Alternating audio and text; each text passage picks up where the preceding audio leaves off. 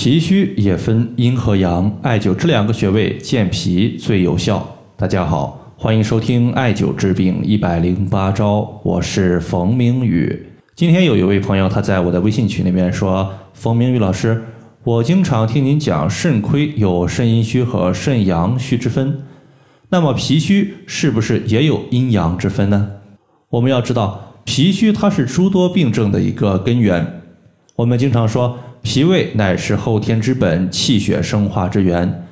脾气旺盛，气血充盈，人体的五脏六腑可以得到气血的充足滋养，五脏六腑的功能就会正常。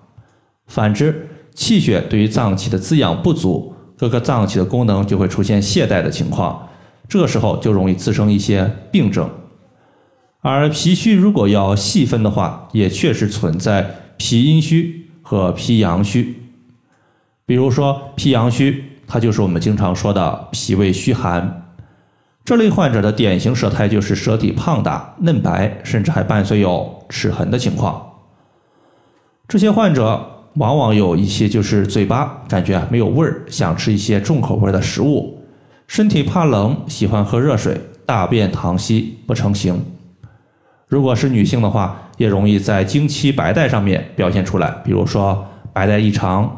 白带的量特别多，色泽的话以清晰状为主，这类情况我们就需要调补脾胃的阳气。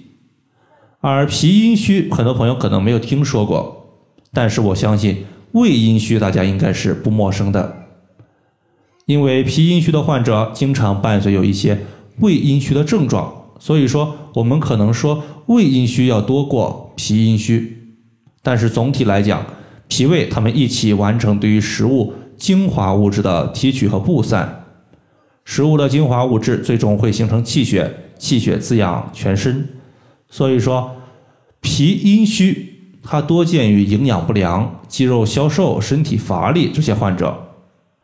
当我们要调节脾虚问题的时候，我建议呢，大家可以从饮食和穴位两方面入手。饮食方面，我们尽量少吃一些寒凉的食物。中医上面有一个情况叫做湿气困脾，就是湿气它把脾给困住了，导致脾的功能下降。而寒凉的食物吃到肚子里面，肯定会滋生寒邪。那么寒邪它属于阴邪，会加重湿气困脾的状态。所以说，寒凉的食物要尽量避免。如果我们想要健脾养胃，推荐大家可以多吃一些性质。较为温和的食物，比如说小米、淮山药，它就是不错的选择。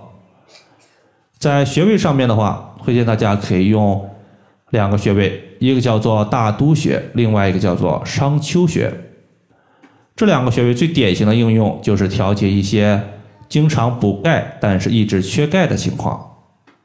这两个穴位分别是脾经的两个五腧穴，大都穴。它是五腧穴之中脾经的营穴，五行属火；而商丘穴它是脾经的经穴，五行属金。而脾是五行属土的，从五行的相生相克关系来看，火生土，土生金。有道是生我者为母，我生者为子。所以说，火属性的大都穴它是脾经的母穴，相当于是脾的母亲。金属性的商丘穴，它是脾经的子穴，相当于是脾经的儿子。因为对于病症来说，要么需要滋补，要么需要清泻去火。中医认为，虚则补其母，实则泻其子。我们艾灸脾经的母穴和子穴，就相当于是把脾经的补和泻都同时做到位了。